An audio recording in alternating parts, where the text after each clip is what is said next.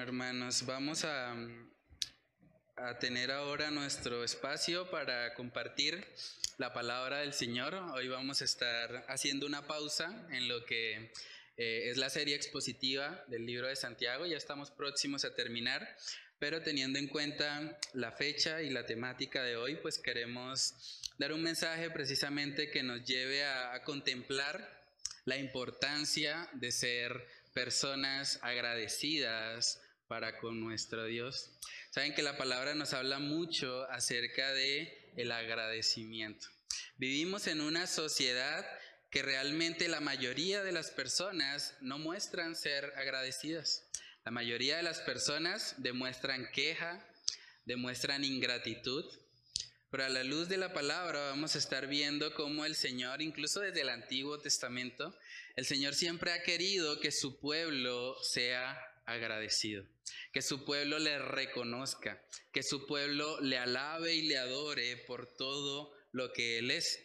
Y hoy justamente aprovechando que estamos en este último domingo del año, vamos a, a, mirar una historia que se encuentra en Primera de Samuel capítulo 7, para ver cómo el Señor desde la época de Samuel en el Antiguo Testamento, vemos que Él estaba muy interesado precisamente en que su pueblo recordase sus bondades, que su pueblo recordase todo lo que Él había hecho para con sus vidas. Entonces vamos a mirar primera de Samuel capítulo 7, versículos del 10 al 13 para introducirnos al tema de hoy. Dice ahí la palabra, y aconteció que mientras Samuel sacrificaba el holocausto, los filisteos llegaron para pelear con los hijos de Israel. Mas Jehová tronó aquel día con gran estruendo sobre los filisteos y los atemorizó y fueron vencidos delante de Israel. Y saliendo los hijos de Israel de Mizpa, siguieron a los filisteos, hiriéndolos hasta abajo de Betcar. Tomó luego Samuel una piedra y la puso entre Mizpa y Zen, y le puso por nombre Eben Eser, diciendo, hasta aquí nos ayudó Jehová. Así fueron sometidos los filisteos y no volvieron más a entrar en el territorio de Israel. Y la mano de Jehová estuvo contra los filisteos todos los días de Samuel. Vamos a orar para pedir la dirección del Señor. Padre, queremos que seas tú, Señor, por medio de tu palabra, mostrándonos la importancia de ser personas agradecidas para contigo, Señor. Sabemos que vivimos en un mundo donde el agradecimiento no es algo muy común, pero a la luz de la palabra y a la luz de todo lo que hemos recibido, Señor, por pura y infinita gracia, Padre, los cristianos estamos llamados a ser las personas más agradecidas del mundo. Padre, ayúdanos a poder crecer en esta área, ayúdanos a no solamente agradecer, el último domingo del año, sino que tengamos un estilo de vida de agradecimiento delante de ti.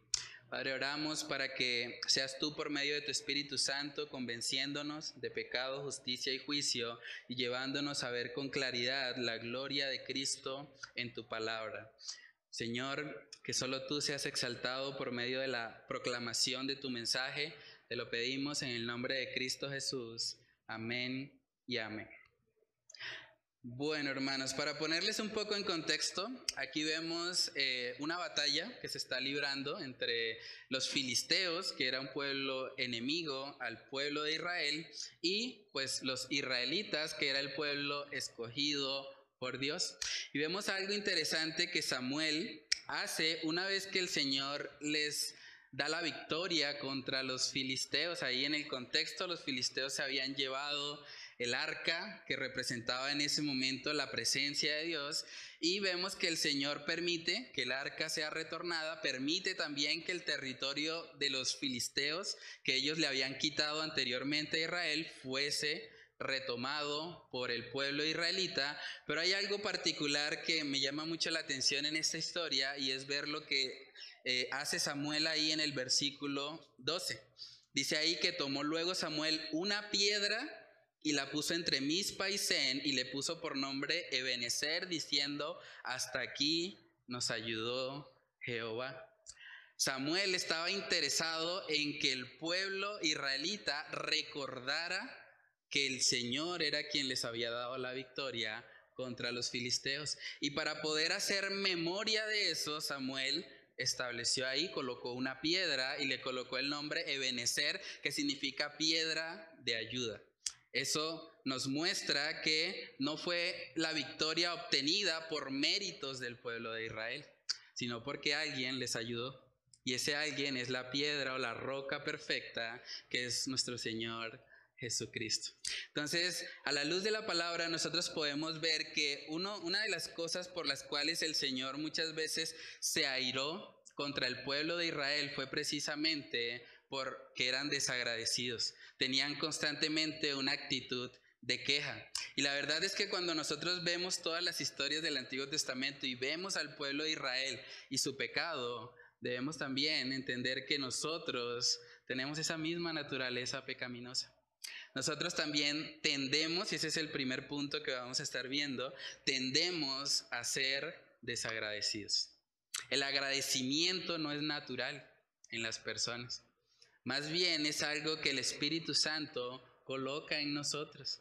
Pero vamos a ver justamente por qué el Señor trata precisamente a través de Samuel con este problema que había del desagradecimiento. Miremos números capítulo 21, números capítulo 21, versículos del 4 al 5.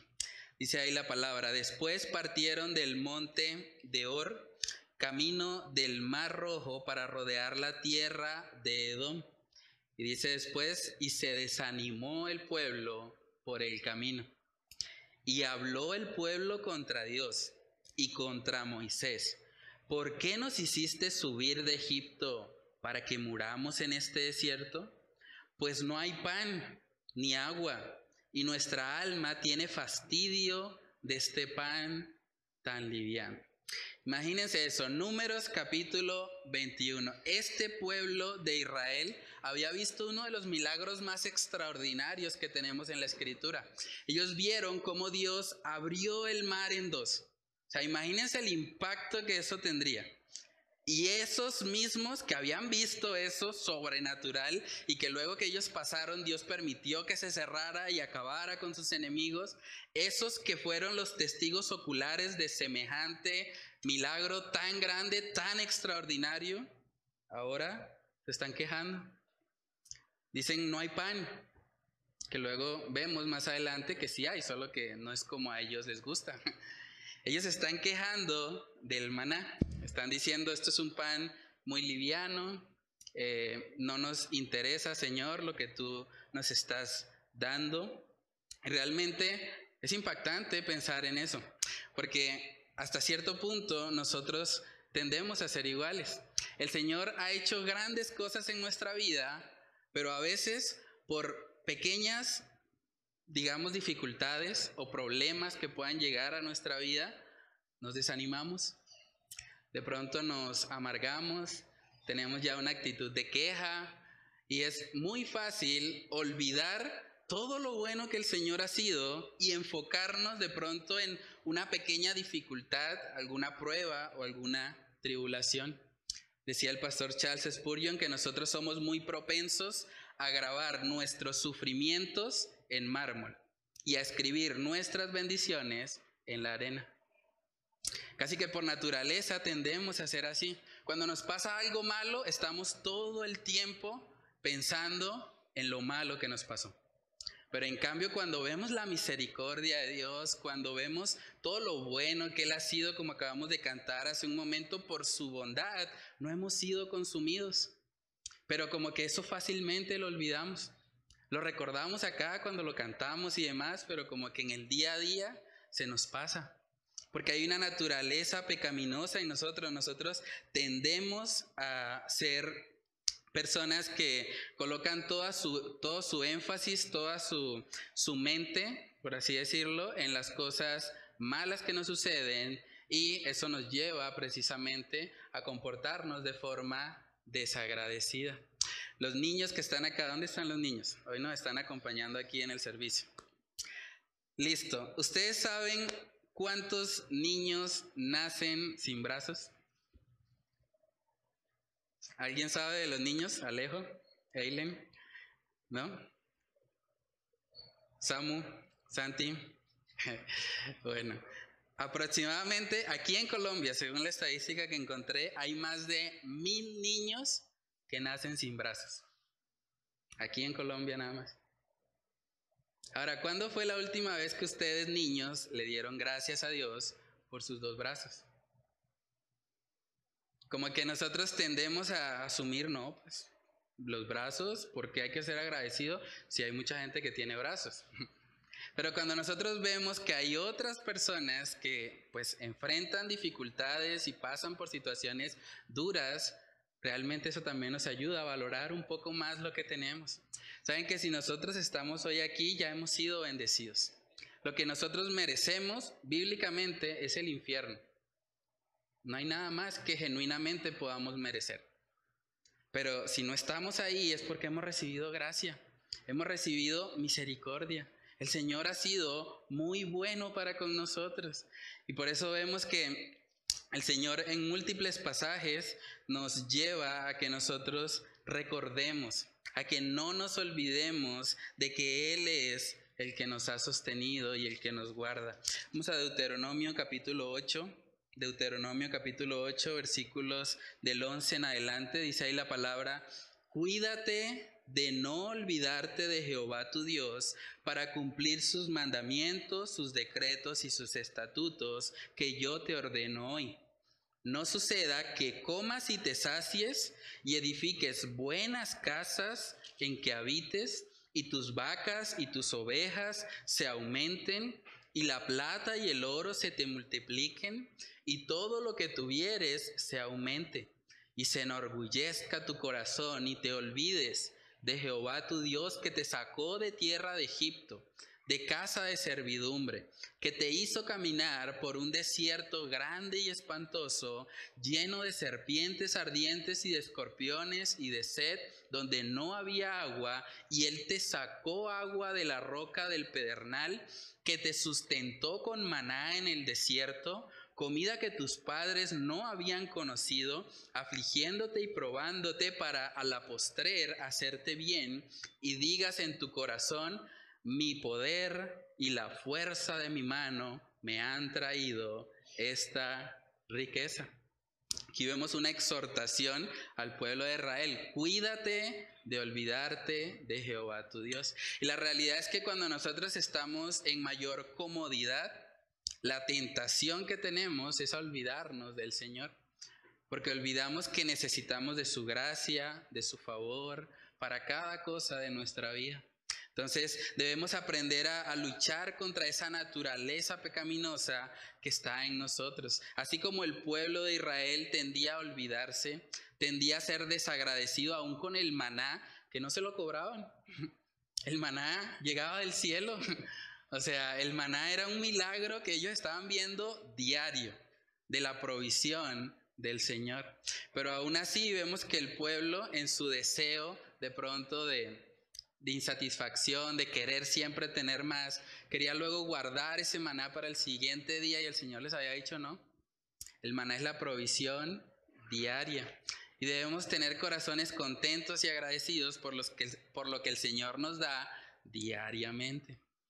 Hermanos, cuando nosotros realmente meditamos en todo lo bueno que el Señor ha sido, hay muchas más de diez mil razones, como cantábamos hace un momento, para alabar, para adorar a aquel que es el único digno de toda gloria y adoración. Saben que una característica que vemos en la escritura de las personas que niegan a Dios o las personas que se comportan como incrédulos, precisamente es que son desagradecidas. Romanos capítulo 1, vamos ahí. Romanos capítulo 1, versículo del 20 al 21, podemos ver la exhortación que Pablo hace a aquellos que aún viendo la creación, no reconocen al dador de la misma. Romanos capítulo 1, versículo 20 dice, porque las cosas invisibles de Él, su eterno poder y deidad se hacen claramente visibles desde la creación del mundo, siendo entendidas por medio de las cosas hechas, de modo que no tienen excusa, pues habiendo conocido a Dios, no le glorificaron como a Dios. ¿Y qué dice después? Ni le dieron gracias, sino que se envanecieron en sus razonamientos y su necio corazón fue entenebrecido. Incrédulos, aún viendo la creación, no adoraron a Dios ni le dieron gracias por lo que él había hecho. El desagradecimiento es de alguna manera ignorar todo lo que el Señor ha hecho evidente a nuestros ojos, porque toda la creación nos da testimonio de que hay un Dios. Cuando usted sale y ve la naturaleza y ve todo lo que hay a nuestro alrededor, la reacción de nosotros debería ser, Señor, gracias. Gracias porque si esa naturaleza está ahí, si yo puedo respirar oxígeno, es porque tú has sido bueno, tú has creado cada átomo de cada molécula, de cada compuesto que existe. Tú eres el Señor soberano sobre todas las cosas y yo debo agradecerte por quien tú eres. Segunda de Timoteo capítulo 3 también nos muestra que una de las características precisamente de aquellos falsos maestros es que son personas ingratas. Son personas que creen que Dios está para servirles a ellos y por lo tanto tienen esta actitud. Miremoslo, segunda de Timoteo capítulo 3 versículos del 1 al 2. Dice, también debes saber esto, que en los postreros días vendrán tiempos peligrosos, porque habrá hombres amadores de sí mismos, avaros, vanagloriosos, soberbios, blasfemos, desobedientes a los padres. ¿Y qué dice después? Ingratos, impíos. Esas personas, esos falsos maestros, se caracterizan por un corazón desagradecido. Porque esas personas, aunque pueden estar en una iglesia y pueden parecer externamente cristianos en su corazón, viven totalmente apartados de la gratitud a nuestro Dios. Y debemos tener mucho cuidado porque la ingratitud es algo que puede cultivarse sutilmente en nuestros corazones. Claro, nosotros al ser creyentes no vamos a estar digamos, caminando ahí o hablando con los hermanos y diciendo, hoy estoy, hoy me siento un ingrato, hoy estoy siendo desagradecido. No hacemos eso. Pero puede ser que en nuestro corazón, tal vez sin expresarlo con nuestros labios, estemos siendo ingratos. Tal vez estemos pensando, el Señor este año no me, no me fue bien. Este año mi situación económica empeoró, este año tuve muchos problemas, tuve muchas pérdidas y realmente Dios no es un Dios bueno y por más de que yo voy a la iglesia, veo que cada vez tengo más problemas, más situaciones difíciles. Y aunque no lo expresemos porque no suena espiritual, realmente puede estar anidándose en nuestros corazones algo de ingratitud por eso es tan importante lo que cantábamos hace un momento, escudriñemos nuestros caminos. Pidámosle al Señor si hay algo de ingratitud en nosotros, que podamos eliminar eso. Porque la ingratitud, hermanos, es un pecado delante de Dios. El que es ingrato está básicamente diciendo que Él es autosuficiente y que Dios debería darle todo lo que Él quiere. Una persona que entiende que no merece nada, pues va a estar agradecida por todo. Ahora, ¿qué personas entienden que no merecen nada los cristianos? Nosotros, si tenemos algo, solo por gracia. Y nosotros deberíamos ser las personas más agradecidas sobre la faz de la tierra. Salmos capítulo 53, versículo 1 dice ahí la palabra, dice el necio en su corazón, no hay Dios. Se han corrompido e hicieron abominable maldad, no hay quien haga bien. Ese pasaje muchas veces cuando yo lo leía pensaba, bueno, eso habla de los ateos, pero no necesariamente. Miren que el texto dice, dice el necio en su corazón. No necesariamente lo expresa con su boca, en su corazón. Un cristiano que viene todos los domingos a la iglesia, que tal vez está sirviendo en un área u otra, si en su corazón no está teniendo en cuenta a Dios, no está siendo agradecido con Él, se está comportando como un necio. Ese pasaje de Salmo 53.1 también aplicaría, porque en su corazón, aunque no lo esté expresando, realmente hay necedad, porque no está agradeciendo a Dios por todo lo que Él ha hecho. Entonces, hermanos, ante esa naturaleza pecaminosa que tenemos, la solución que vemos en la palabra es que nosotros debemos pedirle primeramente al Espíritu Santo que nos ayude a crecer en agradecimiento y sobre todo debemos ser intencionales en eso. Por eso Samuel decidió colocar una piedra ahí, porque la piedra iba a ser un recordatorio visible de que Dios era quien les había ayudado y quien les había dado la victoria contra los filisteos. Entonces lo segundo que vamos a estar viendo es que ser agradecidos requiere intencionalidad. Ser agradecidos requiere intencionalidad. Ya que no es natural en nosotros, hay que esforzarnos para que eso suceda. Entonces, cada fin de año hasta cierto punto es una oportunidad que tenemos para eso. Porque generalmente cuando se acaba el año nosotros miramos hacia atrás y vemos un poco de lo que el Señor ha hecho a lo largo del año y eso nos da la oportunidad de agradecer. O sea, si usted ha comido durante este año 2022, y bueno, y si está aquí es porque tuvo que haber comido, usted tiene razones para agradecer a Dios. Usted tiene razones para decir, Señor, soy un privilegiado. Hay personas en el mundo que no pueden comer. Hay personas en el mundo que comen una vez al día. Hay personas en el mundo que viven con menos de un dólar diario. El Señor nos ha bendecido grandemente si estamos hoy acá. Entonces, hermanos, lo que la palabra de Dios nos muestra para contrarrestar ese desagradecimiento es precisamente el contentamiento en Dios. Debemos contentarnos en Él. Primera de Timoteo capítulo 6, vamos ahí. Primera de Timoteo capítulo 6, versículos del 6 al 8.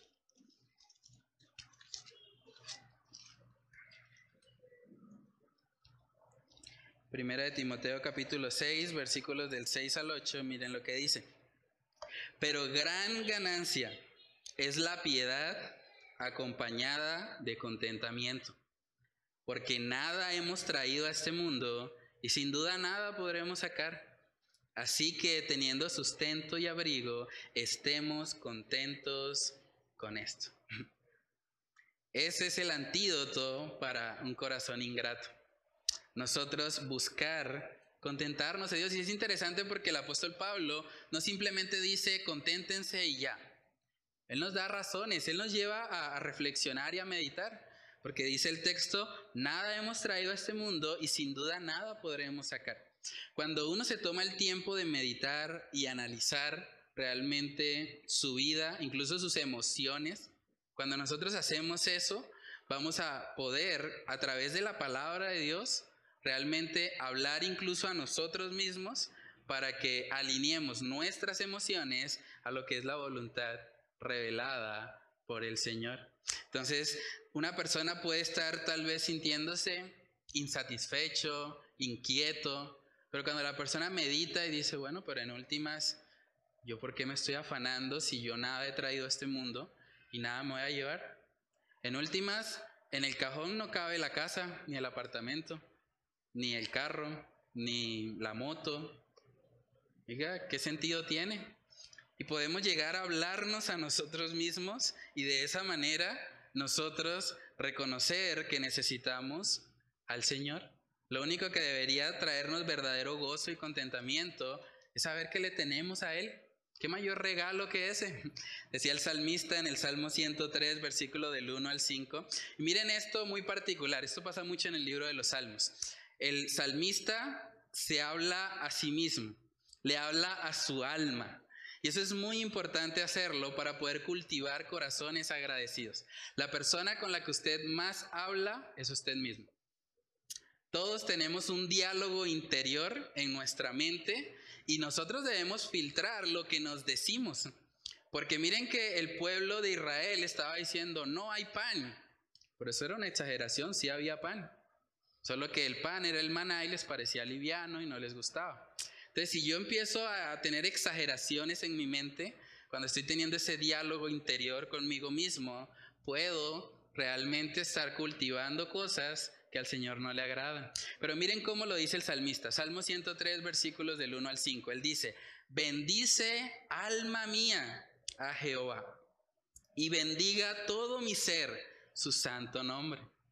Vuelve y dice, bendice alma mía a Jehová y no olvides ninguno de sus beneficios él es quien perdona todas tus iniquidades, el que sana todas tus dolencias, el que rescata del hoyo tu vida, el que te corona de favores y misericordias, el que sacia de bien tu boca de modo que te rejuvenezcas como el águila.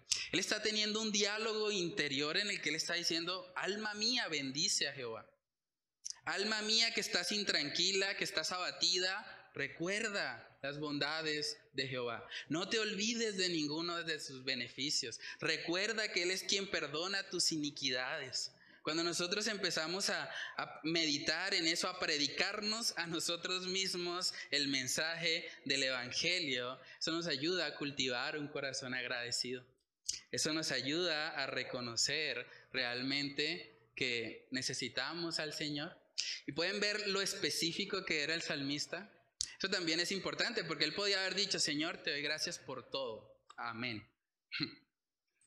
Pero él no hace eso. Él es específico. Él muestra, bueno, Señor, gracias porque tú me rescatas del hoyo en el que me encuentro. Gracias porque tú sacias de bien mi boca, tú me rejuveneces como el águila. O sea, él está siendo muy específico y todo el salmo, de hecho, está hablando acerca de esta realidad.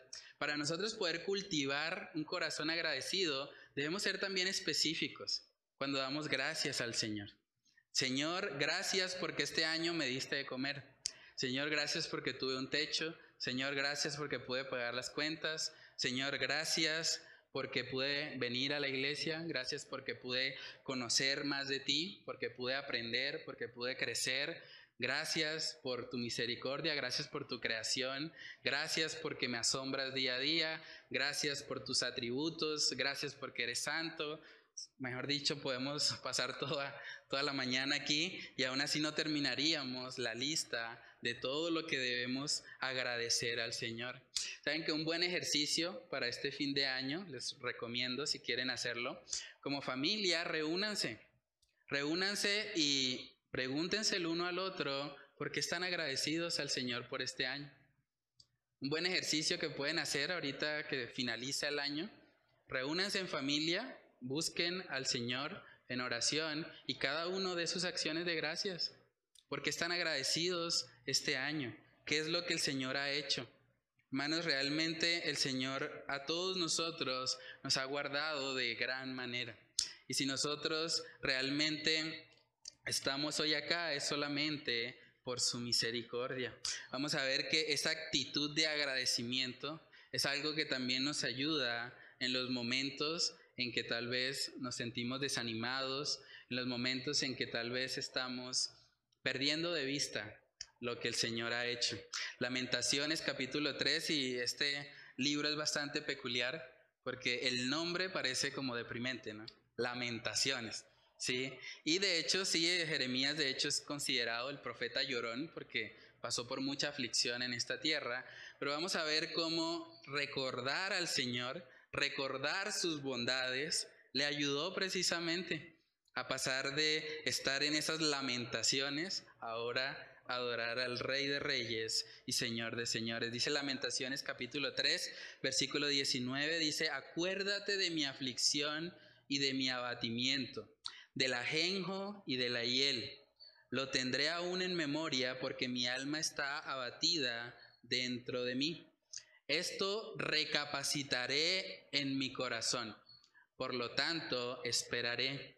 Por la misericordia de Jehová no hemos sido consumidos, porque nunca decayeron sus misericordias. Nuevas son cada mañana. Grande es tu fidelidad. Mi porción es Jehová, dijo mi alma.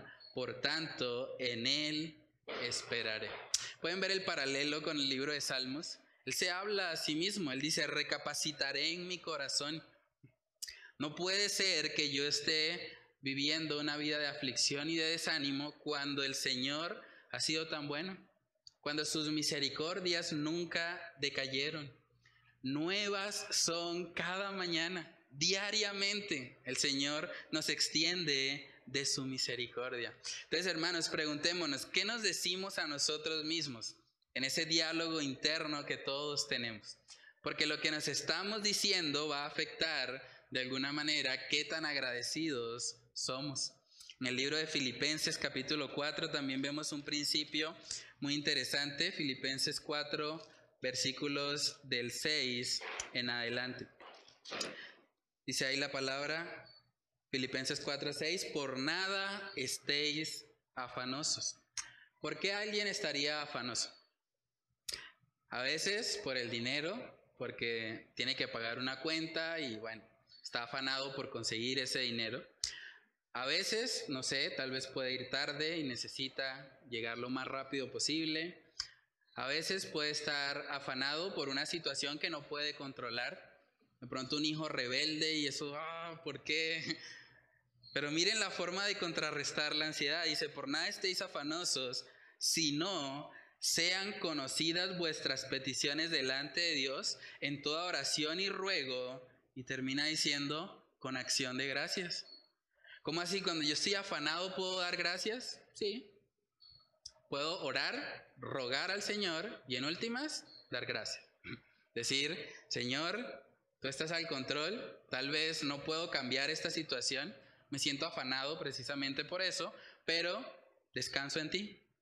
Tú eres soberano, tú tienes el control y bueno, Señor, obra conforme a tu voluntad. Te doy gracias por lo que has estado haciendo, por lo que me estás enseñando. Entonces, realmente las acciones de gracias son muy importantes en la vida de un creyente y sigue diciendo ahí el apóstol Pablo en el versículo 7, y la paz de Dios que sobrepasa todo entendimiento, guardará vuestros corazones y vuestros pensamientos en Cristo Jesús. Y dice el siguiente, por lo demás, hermanos, todo lo que es verdadero, todo lo honesto, todo lo justo, todo lo puro, todo lo amable, todo lo que es de buen nombre, si hay virtud alguna, si algo digno de alabanza, en esto pensad. Usted tiene básicamente dos opciones este fin de año. Usted puede dedicarse a pensar en todo lo malo que pasó, en todos los problemas, en todas las dificultades. Usted puede realmente reconocer la bondad del Señor, puede mirar a Cristo, que es el vivo ejemplo de cada una de estas cosas, todo lo bueno, todo lo verdadero, honesto, justo, puro, amable, y gozarse en esa realidad. Aunque este año tal vez no haya sido el mejor, aunque usted haya tenido problemas, dificultades, usted puede tener esa paz que sobrepasa todo entendimiento. Hermano, la razón por la que a veces nos cuesta ser agradecidos es porque realmente estamos más enfocados en lo que no tenemos que en lo que el Señor ya nos ha dado. Porque si nos tomamos el tiempo de analizar todo lo que el Señor nos ha dado desde que nacimos hasta la edad que tenemos, el Señor ha sido demasiado bueno con cada uno de nosotros. Él nos ha sostenido, Él nos ha guardado y estamos hoy acá con vida sin merecerlo. Eso es motivo de agradecimiento al Señor.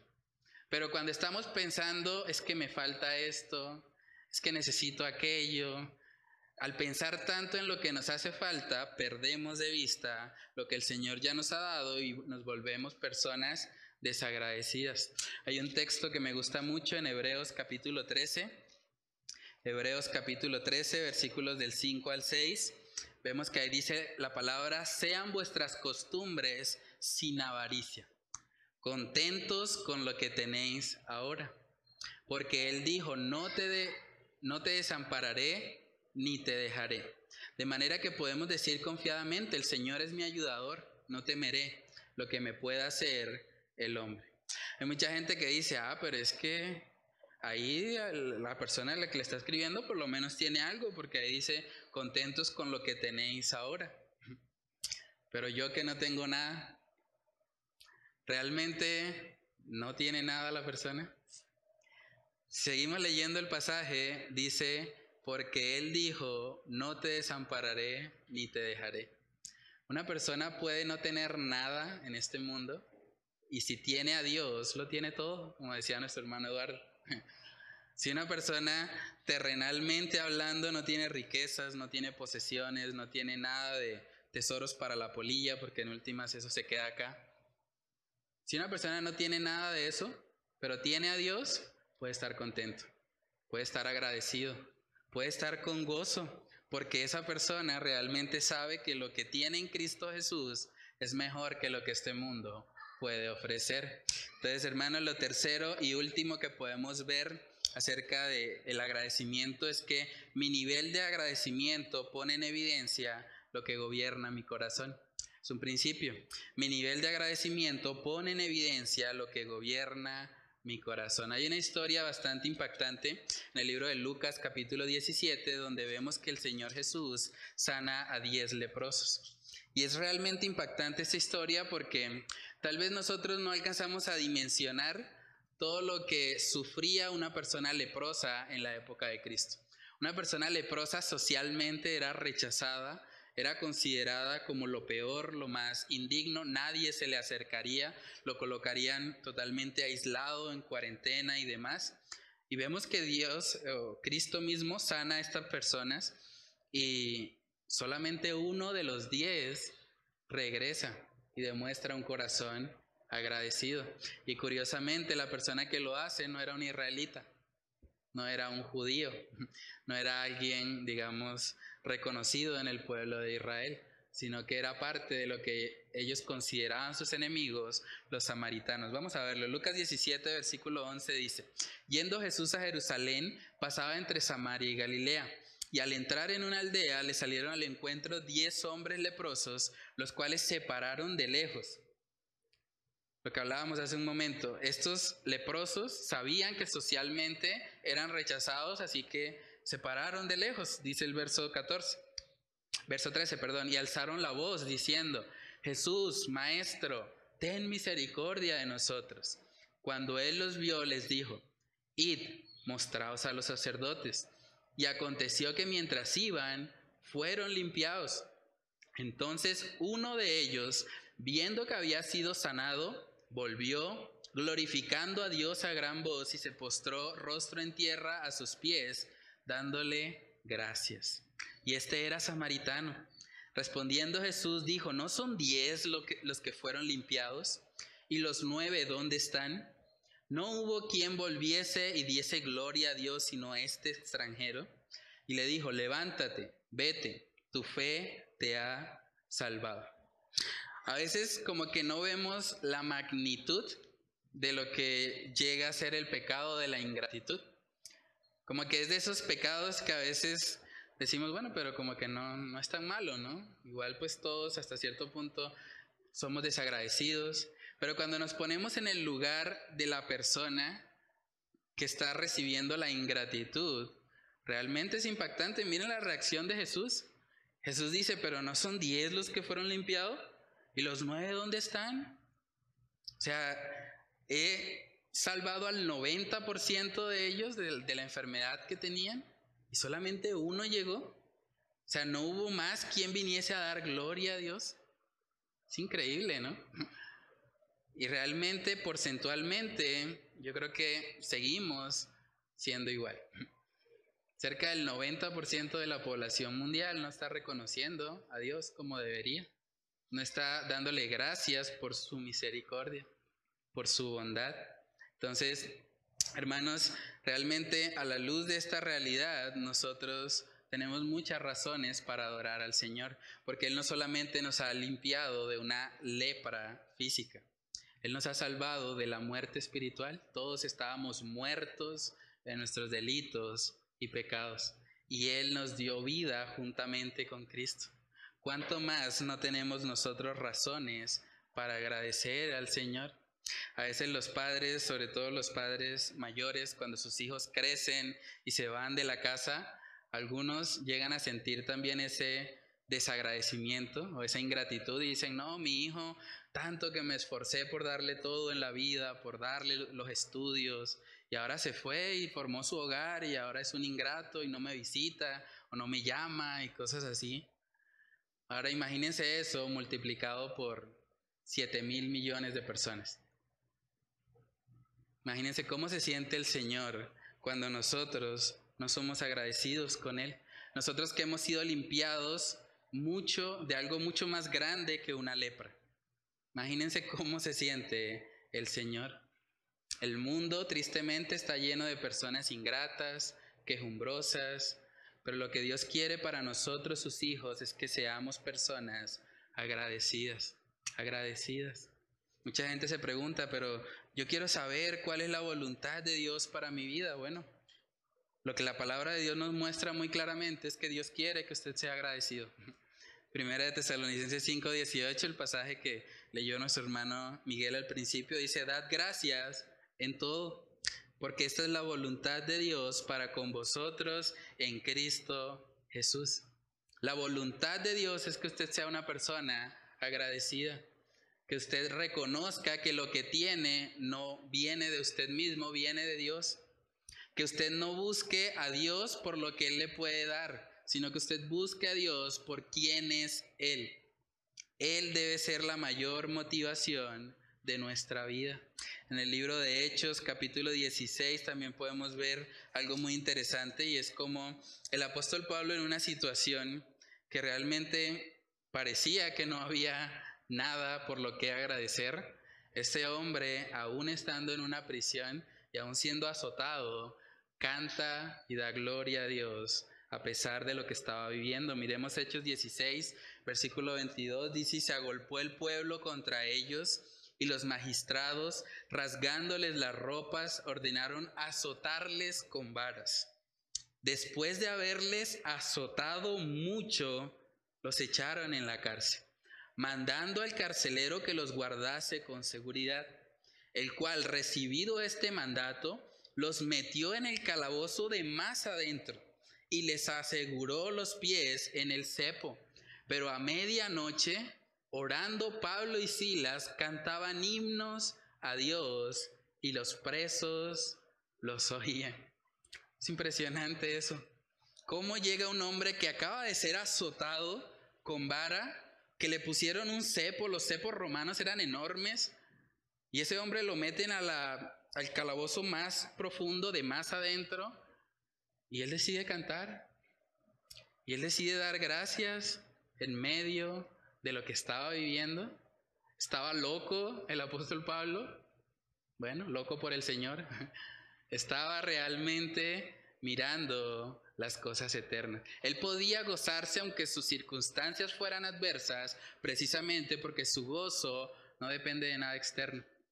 Su gozo, alegría y agradecimiento dependen del Señor. Y cuando nosotros llegamos a ese nivel, hermanos, podemos agradecer al Señor, como dice el texto, en todo. Si me va bien en la vida, gracias.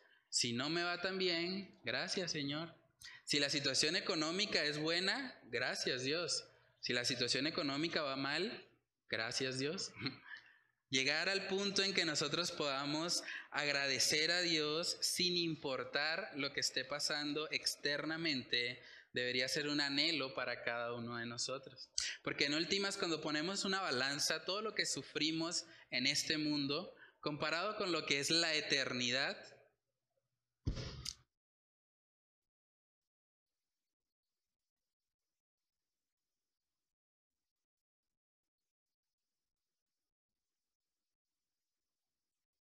Jesús. ¿Sí? Vamos a leer Habacuc capítulo 3 versículos del 17 al 18, porque el profeta Habacuc ilustra mucho este principio. Él dice, aunque la higuera no florezca, ni en las vides haya frutos, aunque falte el producto del olivo y los labrados no den mantenimiento, y las ovejas sean quitadas de la majada, y no haya vacas en los corrales, con todo yo me alegraré en Jehová y me gozaré en el Dios de mi salvación. Con todo yo me alegraré en Jehová. Yo creo que es una buena resolución para el próximo año. Señor, si vienen momentos de dificultad, si vienen momentos de tribulación, momentos de persecución, con todo yo me voy a alegrar en ti. Porque en últimas este mundo es pasajero, este mundo se va a acabar. Al final, cuando nosotros estemos en la gloria con el Señor y miremos los 80, 70 años que vivimos, ¿qué será eso comparado con toda la gloria que nos espera? Con esas moradas celestiales que Cristo mismo ha preparado para los que creen en Él. Ahora yo te pregunto, si tú realmente vives una vida de continua ingratitud, una vida en la que tú no has experimentado nunca gozo, nunca has realmente vivido lo que describe aquí Habacuc capítulo 3, es probable también que tú no conozcas al Dios de la Biblia. Tal vez tú conoces un Dios que te han presentado, crees que hay un creador, pero realmente el Dios de la Biblia, ese Dios cercano, ese Dios que es la fuente de todo gozo, tal vez no estás teniendo una relación con Él. Y si ese es tu caso, el mensaje para ti hoy es arrepiéntete de tus pecados y ven a Cristo. Y ven a Cristo porque realmente Cristo no vino para darnos panes y peces. Mucha gente busca al Señor por lo que Él le puede dar, pero un cristiano busca al Señor por lo que Él es. Así Dios no nos diera nada, nosotros le amamos y le buscamos porque Él ha colocado una nueva naturaleza en nosotros. Entonces examinémonos hoy realmente por qué estamos agradecidos con Dios. ¿Estamos agradecidos solo por lo que Él nos puede dar? ¿O estamos agradecidos también por lo que Él es? Dice en Juan capítulo 3, verso 17. Juan 3, 17 dice, porque no envió Dios a su Hijo al mundo para condenar al mundo, sino para que el mundo sea salvo por él. El propósito por el cual Cristo vino fue para darnos el mayor regalo de todos, el regalo de la salvación. Jesús no vino para que pongamos un arbolito de Navidad. Jesús no vino para que comamos tamal. O Jesús no vino para que, no sé, tengamos una cena en familia cada año.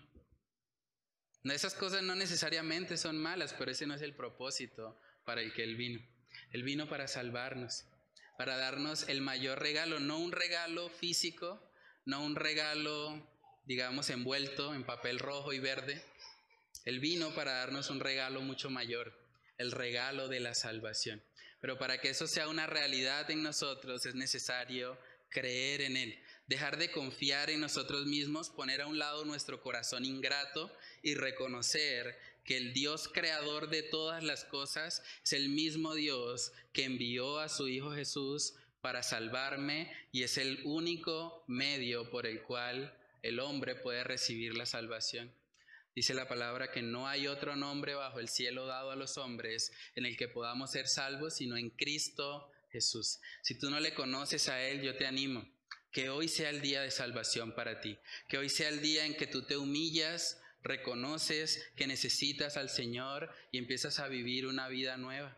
Que el Señor sea obrando en nuestras vidas y llevándonos, aquellos que ya le conocemos, a vivir vidas cada vez más agradecidas por todo lo que el Señor ha hecho y por la gracia que nos ha derramado hasta el día de hoy. Vamos a orar. Padre, te damos muchas gracias, Señor, por tu misericordia.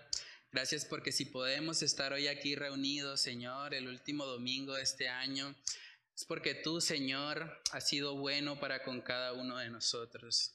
Padre, gracias porque a todos nos has provisto lo necesario, nos has dado el sustento, el abrigo, aquello que realmente es necesario para que podamos vivir. Gracias porque en la medida que te buscamos primeramente a ti, Señor, tú eres fiel en proveer nuestras necesidades básicas Ayúdanos, Señor, a, tener siempre corazones agradecidos delante de ti. Ayúdanos a rechazar la queja, la ingratitud. Ayúdanos a no estar enfocados en aquello que no tenemos, sino más bien, Padre, ayúdanos a mirar hacia atrás y a ver tu misericordia a lo largo de estos años. Tu misericordia en el tiempo nos recuerda que tú eres un Dios fiel, que podemos decir hoy, Ebenecer, tú has sido esa roca esa ayuda que nos ha sostenido hasta hoy. Aún en medio de las dificultades, en medio de las crisis, en medio de las enfermedades, Padre, tú has sido fiel.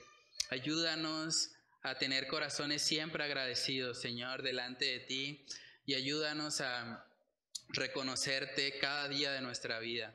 Que este año que finaliza podamos meditar, Señor, en tu fidelidad, podamos meditar en tus promesas y que al mismo tiempo, Señor, nuestro corazón se llene de gozo y agradecimiento, no solamente por lo que nos das, sino por quien tú eres, Señor, y por lo que has hecho en nuestros corazones. Padre, oramos para que tú nos ayudes a poner en práctica esta tu palabra. Te lo pedimos, Señor, en el nombre de Cristo Jesús. Amén y amén.